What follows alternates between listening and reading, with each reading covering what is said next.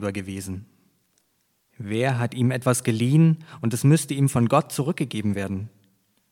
Denn aus ihm und durch ihn und auf ihn hin ist alles. Ihm sei Ehre in Ewigkeit. Amen.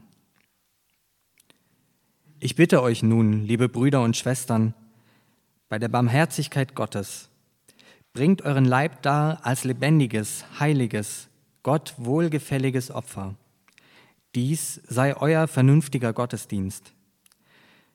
Fügt euch nicht ins Schema dieser Welt, sondern verwandelt euch durch die Erneuerung eures Sinnes, dass ihr zu prüfen vermögt, was der Wille Gottes ist, das Gute und Wohlgefällige und Vollkommene. Denn ich sage einem jeden unter euch, Kraft der mir verliehenen Gnade, Sinnt nicht über das hinaus, was zu Sinnen Not tut. Seid vielmehr auf Besonnenheit bedacht. Jeder, wie Gott ihm das Maß des Glaubens zugeteilt hat. Ja, hallo zusammen. Schön wieder hier zu sein. Ich bin äh, Jutta. Ich leite das Kreuzberg-Projekt, nachdem ich lange im Berlin-Projekt war. Die meisten, die hier sind, kennen mich, glaube ich, schon. Ich kenne inzwischen auch ein paar Gesichter. Ich freue mich wieder hier zu sein und ich möchte vor der Predigt beten. Danke, guter Gott, für den Text, den wir gerade gehört haben, der vor so langer Zeit aufgeschrieben wurde und äh, den wir jetzt heute hier lesen. Und ich bitte dich um deinen guten Geist, dass du uns hilfst, diese Worte zu verstehen und sie auch für uns zu verstehen.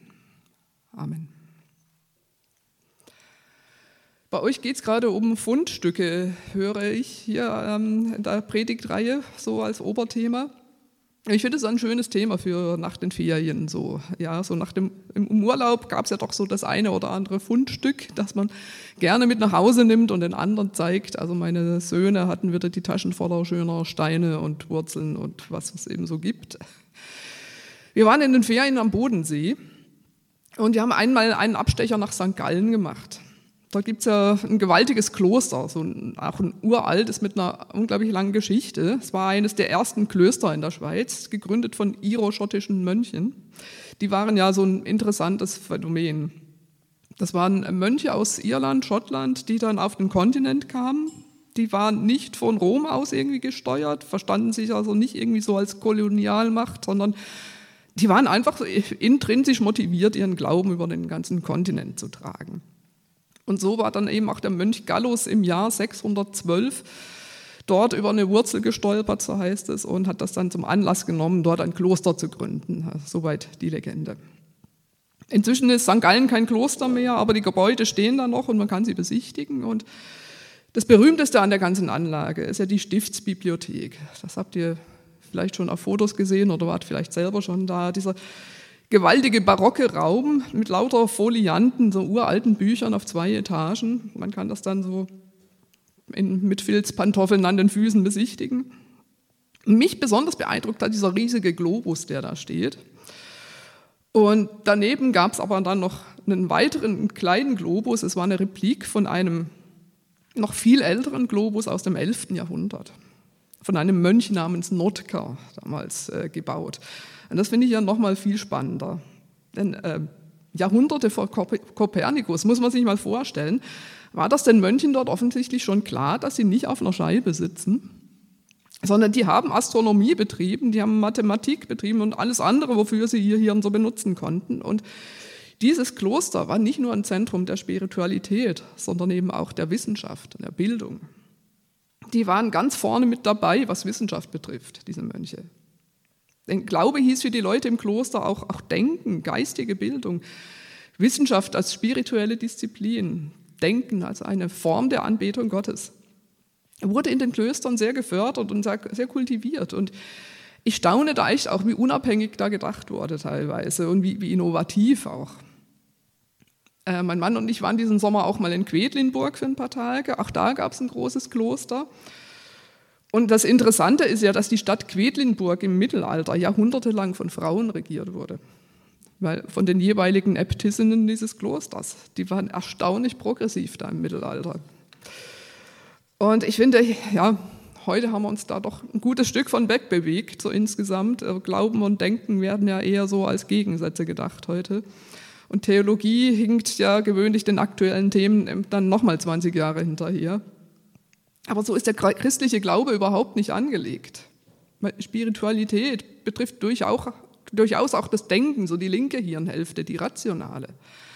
Und die intellektuelle Auseinandersetzung mit den Dingen ist auch eine Form von Anbetung. Ich habe mir im Kreuzberg-Projekt so für die nächsten Wochen vorgenommen, ein paar Themen behandeln, so ethische Themen, die allgemein so gerade in der Luft liegen und viel besprochen und diskutiert werden und mit denen wir auch alle irgendwie zu tun haben, weil wir auch gerade in einer Welt leben, die sich gerade stark wandelt. Und weil wir da echt als Christen herausgefordert sind, uns als Christen irgendwie dazu verhalten und danach Wegen zu suchen. Also so ein paar Themen, Familie, Identität, äh, Rassismus und äh, ja, hatte ich so für die nächsten Wochen, wenn ich dran bin, dort vorgenommen zu behandeln und habe diese Predigt dann so als Grundlage genommen, dachte ich, setze sie euch auch vor. Ich habe gedanklich dieses äh, Buch mal als säkulare Grundlage genommen, Unlearn Patriarchy.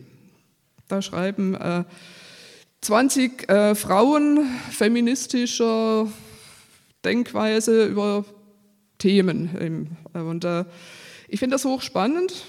Ich habe das äh, Fußleug vom Refugio gekauft. Da gibt es ja eine queer-feministische Buchhandlung, die hervorragend sortiert ist, wo man da reichlich Literatur findet und die eben auch gelesen wird in, dem, in der Umgebung, wo ich da unterwegs bin. Diese Frauen machen sich hier Gedanken, wie die Welt eben auch noch anders aussehen könnte, wenn man, wenn man sie mal anders betrachtet. In diesem Fall eben aus feministischer Perspektive. Aber die Welt anders betrachten und darüber nachdenken, wie die Welt ein besserer, schönerer, gerechterer Ort werden könnte, sind ja auch unsere Themen als Christen. Ja. Und deswegen habe ich nur als Grundlage mal diese Verse aus dem Römerbrief genommen, die ihr gerade gehört habt. Und je nachdem, wie ihr christlich sozialisiert seid, habt ihr die ja auch schon mal gehört. Und ich lese die beiden Verse Römer 12, Vers 1 und 2 nochmal vor. Ich bitte euch nun, liebe Brüder und Schwestern, bei der Barmherzigkeit Gottes bringt euren Leib da als lebendiges, heiliges, Gott wohlgefälliges Opfer. Dies sei euer vernünftiger Gottesdienst. Fügt euch nicht ins Schema dieser Welt, sondern verwandelt euch durch die Erneuerung eures Sinnes, dass ihr zu prüfen vermögt, was der Wille Gottes ist, das Gute und Wohlgefällige und Vollkommene. Ich weiß nicht, was bei euch für Lampen angehen, wenn ihr das hört. Ja, so, so sich selbst als Opfer darbringen und sich nicht der Welt anpassen. Das sind ja so Motive, aus denen sich so ganz wunderbar so eine richtig restriktive, enge Weltsicht äh, konstruieren ließe und ein entsprechendes Verhalten ableiten ließe. So, die Welt ist böse und haltet euch fern. Ist ja auch oft genug schon so passiert. Deswegen habe ich gedacht, wir lesen diese beiden Verse heute mal mitsamt ihrem unmittelbaren Kontext. Das gibt dem Ganzen dann irgendwie doch einen anderen Rahmen. Denn vor dieser Bitte so um das richtige Verhalten als Christen steht ja ein Lobpreis der Größe Gottes. Und ich glaube, da müssen wir erstmal ansetzen. Ich lese deswegen die Verse davor auch nochmal vor. Vers 33 bis 36. O Tiefe des Reichtums, der Weisheit und der Erkenntnis Gottes. Wie unergründlich sind seine Entscheidungen und unerforschlich seine Wege. Denn wer hat den Sinn des Herrn erkannt oder wer ist sein Ratgeber gewesen? Wer hat ihm etwas geliehen und es müsste ihm von Gott zurückgegeben werden? Denn aus ihm und durch ihn und auf ihn hin ist alles. Ihm sei Ehre in Ewigkeit. Amen. Das ist der Ausgangspunkt, wenn wir hier über Weisheit und Erkenntnis nachdenken. Dass Weisheit und Erkenntnis nämlich schon vorhanden sind. Wissen ist also nichts, was wir irgendwie erst erschaffen oder irgendwie aus uns selbst erzeugen müssen mit Hilfe von Diskursen oder was auch immer, sondern es ist alles schon da. Und unsere Aufgabe ist es vielmehr zu entdecken. Die Weisheit Gottes ist unerschöpflich und unendlich viel größer, als es unsere Hirne je erfassen könnten. Ja, das komplette Wissen werden wir nie haben. Es würde unseren Schädel sprengen, aber es ist bei Gott vorhanden. Und Gott ist für uns ansprechbar im Gebet und wir dürfen ihn jederzeit um die nötige Weisheit bitten und wir dürfen wissen, dass wir da in unserem gedanklichen Ringen nicht allein sind. Und Gott ist sein Wesen nach unerschöpflicher Weisheit und er ist vor allem auch Gnade, er ist Barmherzigkeit. Die nennt Paulus ja hier als Grundlage für seine Anweisung, wie wir uns in der Welt verhalten sollten, in Vers 1. Die muss auch für uns die Grundlage für alles Folgende bilden. Denn diese Barmherzigkeit bedeutet für uns ein paar Dinge, nämlich einmal Barmherzigkeit mit uns selber. Wir sind begrenzte Geschöpfe und wir werden nie den kompletten Überblick haben. Es wird immer irgendwie nicht aufgeben, aufgehen, was wir uns so zusammenreimen und unsere Erkenntnis ist immer Stückwerk, heißt es auch an einer anderen Stelle bei Paulus. Wir erkennen immer nur bruchstückhaft und wir werden uns ab und zu auch mal fürchterlich vertun und einfach, weil wir begrenzt sind. Es gehört dazu. Es ist nichts Schlimmes.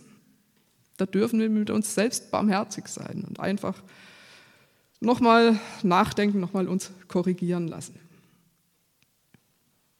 Denn es bedeutet dann natürlich auch, dass wir immer auch auf Korrektur angewiesen sind und damit auf den Dialog mit anderen. Wir müssen uns austauschen über unsere jeweiligen Bruchstücke des Ganzen, die wir so jeweils erkannt haben. Und diese einzelnen Erkenntnisse auch gegeneinander abgleichen. Also es braucht durchaus diesen Diskurs auf Augenhöhe, weil einfach niemand hier die Deutungshoheit besitzt von uns. Die besitze ich nicht und auch keiner von euch und auch keiner von den anderen Leuten, die hier predigend auftreten oder anderswo. Fragen müssen immer erlaubt sein. Ich habe zu einigen, mit denen ich mich da jetzt beschäftigen werde, auch selber noch keine abschließende Meinung. Also ich bin von vornherein auch nicht in der Position, dass ich euch sagen kann, wie ihr euer Leben zu führen habt. Und es ist auch überhaupt nicht meine Aufgabe, wenn ich mir vor euch stehe. Denn mündig seid ihr selber und ihr sollt selber denken und euren eigenen Weg finden. Darum geht es hier. So viel also zur Barmherzigkeit mit uns selber und dazu kommt aber unbedingt auch die Barmherzigkeit mit dem Gegenüber, das vielleicht anderer Ansicht ist als wir. Es ist ja zur Zeit so der Trend, dass man einfach nur noch mit solchen Leuten spricht, mit denen man sowieso auf einer ähnlichen Wellenlänge ist.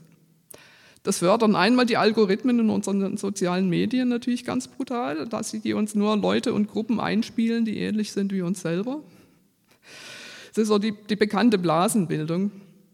Da bleibt man einfach innerhalb der eigenen Blase und bestätigt sich dann gegenseitig immer wieder, dass man selber zu denen gehört, die auf der richtigen Seite stehen. Das ist also wirklich gesellschaftlich langsam ein Riesenproblem und alle anderen werden dann ausgeblendet, also wenn nicht vom Algorithmus, dann halt von uns selber.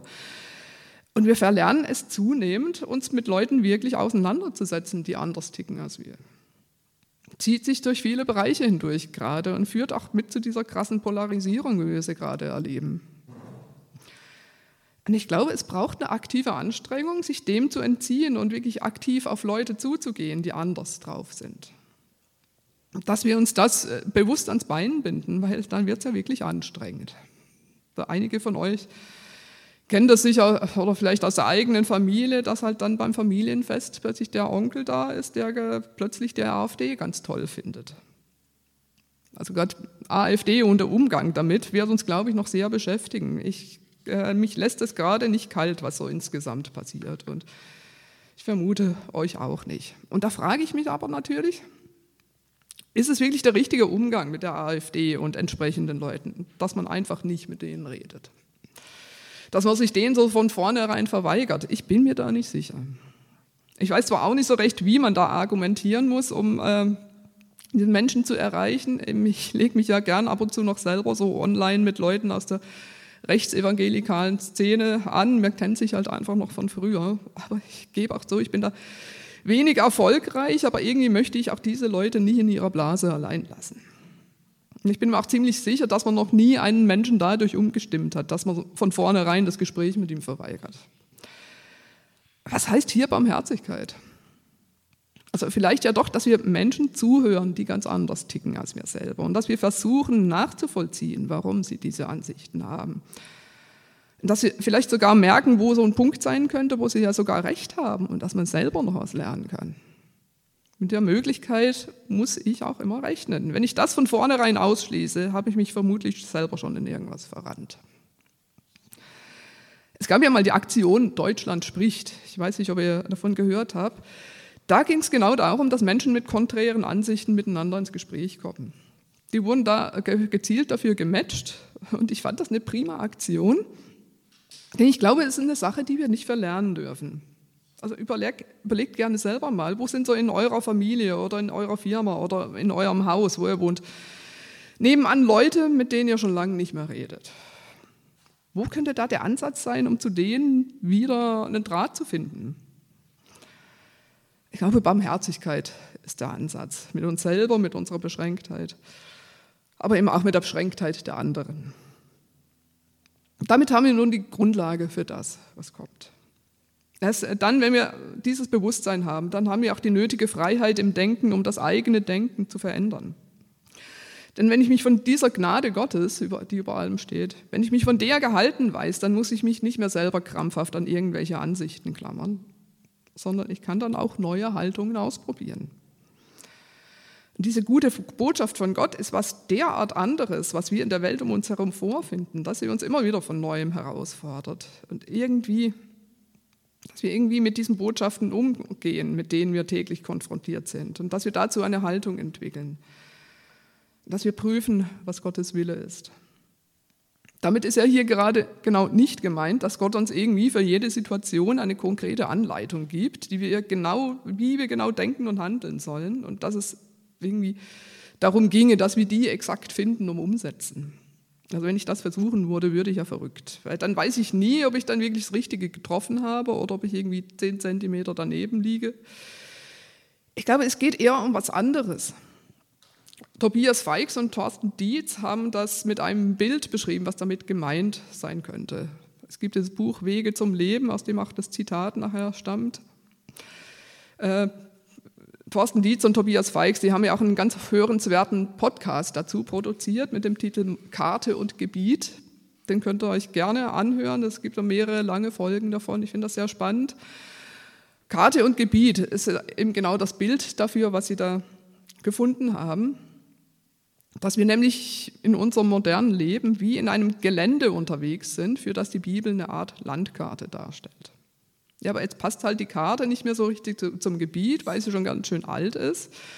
Und genau da wird es dann spannend, was christliche Ethik betrifft. Und da werde ich mich dann eben noch beschäftigen in den nächsten Wochen. Aber so ein paar Orientierungspunkte sind uns doch gegeben. Einen gewissen Kompass haben wir was ist Gottes Wille? Hier bei Paulus steht, Gottes Wille ist das, was gut, wohlgefällig und vollkommen ist. Das sind positive Dinge. Das sind Dinge, die das Leben fördern und die dafür sorgen, dass es einem Menschen gut geht. Das sind ganz elementare Kriterien. Und wenn das nicht der Fall ist, also wenn eine Haltung von uns dazu führt, dass es Menschen schlecht geht, dann sind wir da auf dem Holzweg, dann sind wir irgendwo falsch abgebogen. Also äh, schauen wir uns nur die Auseinandersetzung mit der queeren Frage an. Also wenn eine Haltung von uns dazu führt, dass Menschen darüber krank werden und keinen Platz mehr für sich auf der Welt finden und ihres Lebens nicht mehr froh werden, dann kann da irgendwas nicht stimmen. Also viele queere Christen äh, haben ja genau das erlebt oder erleben es gerade jetzt noch. Dann kann irgendwas nicht aufgehen, wenn ich diese Menschen, diesen Menschen sage, ähm, wie ihr seid, ist nicht richtig.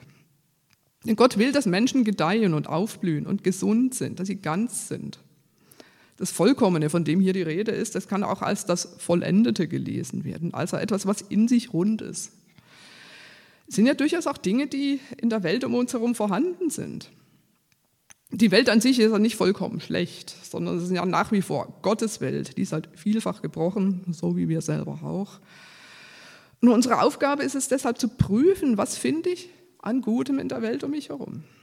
Und andererseits, was ist dann daran auch zu kritisieren? Nehme ich jetzt mal als Beispiel gerade mal hier die feministische Literatur. Da muss ich jetzt mal dazu sagen, dass ich mich selber nie als Feministin bezeichnet habe. Und ich würde auch jetzt die Bezeichnung eigentlich gar nicht so auf mich anwenden, dass, äh, weil so der Grundsatz, dass Frauen genauso wie Männer denken und arbeiten können, das ist für mich nicht Feminismus, das ist eine Selbstverständlichkeit. Und ich habe einfach nur irgendwann gemerkt, dass ein paar von meinen Haltungen in vielem sehr ähnlich sind wie die, die ich bei Feministinnen so finde. Aber also ähnlich, sage ich mal bewusst, weil so ganz geht es für mich dann doch nicht auf. Aber das Gute, was ich im Feminismus finde, ist ja, diese Menschen sind unzufrieden mit der Welt, wie sie ist. Die sehen, dass einiges nicht stimmt und sie suchen nach Wegen, sie anders zu gestalten. Die haben als Frauen einen eigenen anderen Blick auf viele Dinge, weil sie eben nicht zu der Gruppe von Menschen gehören, die die Welt eben sehr lange so auf ihre Weise gestaltet haben, nämlich weiße heterosexuelle Männer. Und weil sie sich deshalb für viele Dinge für sich viele Dinge hinterfragen mussten, weil sie für sie anders nicht aufgegangen sind. Das kann ich nachvollziehen. Diese Erfahrungen machen ja alle, die auf irgendeine Weise anders sind. Und ich finde es toll, dass diese Menschen zunehmend zu hören und zu sehen sind. Nicht nur Frauen. Also inzwischen haben wir ja auch Indigene und Queere und alles Mögliche an Perspektiven und ich finde das hochspannend, die Welt aus deren Sicht zu betrachten und zu merken, dass vieles doch nicht so selbstverständlich und in Stein gemeißelt ist, wie man immer dachte. Und dass man das Leben auch nur tatsächlich ganz anders gestalten kann, sodass es für Menschen förderlich ist. Gut und wohlgefällig und vollkommen eben. Wo ich beim Feminismus aber meine Fragezeichen mache, ist, ähm, ich denke nicht, dass das Grundproblem die Männlichkeit ist und dass die Welt am weiblichen Prinzip genesen wird. Also wirklich nicht, beim besten Willen. Ich glaube nicht, dass wir Frauen die besseren Menschen sind. Wir sind genauso dem Sündenfall unterworfen wie Männer auch. Da sollten wir uns wirklich nichts vormachen. Und Erlösung kommt auch nicht von uns Frauen, sondern von Christus. Das ist so der grundlegende Unterschied, glaube ich. Jetzt noch ein Wort dazu, dass wir uns hier als Opfer hingeben sollen. Inzwischen ist, äh, glaube ich, klar geworden, dass damit nicht gemeint sein kann, dass wir uns irgendwie selber abtöten sollen. Das wäre ja gerade nicht gut und vollkommen und im Leben förderlich. Es ist ja hier auch von lebendigen Opfern die Rede, nicht von Toten. Weil wenn ich so im klassischen Sinn ein Opfer auf dem Altar opfere, dann ist das Opfer tot. Also das kann nicht das Bild sein, was hier gemeint ist. Ich denke, das Bild vom Opfer bedeutet hier einfach Gottesdienst, Anbetung. Das ist was sehr Lebendiges und auch etwas, was den ganzen, ganzen Menschen mit einbezieht. Hier ist auch vom Leib die Rede. Leib, Seele und Geist sind da untrennbar miteinander verbunden. Das hat man damals so gesehen und die Erkenntnis setzt sich auch heute zunehmend wieder durch, dass alles mit allem verbunden ist. Wir sind Menschen, wir sind ganze Menschen und alles, was wir tun und denken und fühlen, soll, soll darauf ausgerichtet sein, dass es dann noch eine weitere Dimension gibt. Eine weitere Kraft, eine größere Kraft, so eine Person namens Gott. Dort liegt die vollkommene Weisheit verborgen, das vollkommene Wissen. Es ist da, es ist vorhanden, wir sind damit in Verbindung. Deswegen feiern wir Sonntags Gottesdienst, um bewusst diese Verbindung zu suchen, die uns dann wieder durch den Alltag tragen wird. Ja. Und auf dieser Grundlage können wir es anpacken, uns dem Alltag in dieser Welt zu stellen und all dem, was er so an gedanklichen und konkreten Herausforderungen mitbringt. Ich stelle an den Schluss dieses Zitat von Dietz und Weix, das es ganz gut zusammenfasst, was ich eben gesagt habe, dass wir eben unterwegs sind, dass wir als Lernende unterwegs sind, die sich auch selber verändern unterwegs. Und dass wir das von Gott her und im Angesicht Gottes tun der vor uns und für die Welt ist und der Barmherzigkeit ist. Ich habe das vorne im Programmheft. Ich lese es vor. Der Weg der Wanderer führt nicht nur durch ein Gebiet, das sich verändert hat. Er verändert die Wanderer auch selbst. All ihre Erfahrungen, die guten genauso wie die schlechten, hinterlassen ihre Spuren. Denn jede erfolgreiche Zielankunft stärkt, jeder Umweg, jede Gefahr, die man erlebt, prägen einen. Deshalb reden wir von einer transformativen Ethik, weil wir glauben, dass es nicht nur um die Veränderungen unserer Routen durch das Gebiet oder auch des Gebiets selbst geht, sondern dass uns die Beschäftigung mit ethischen Entscheidungen selbst verändert. Ethik, die verändert. So könnten wir es in Kürze ausdrücken.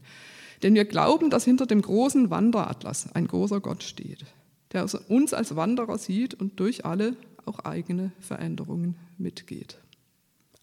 Amen.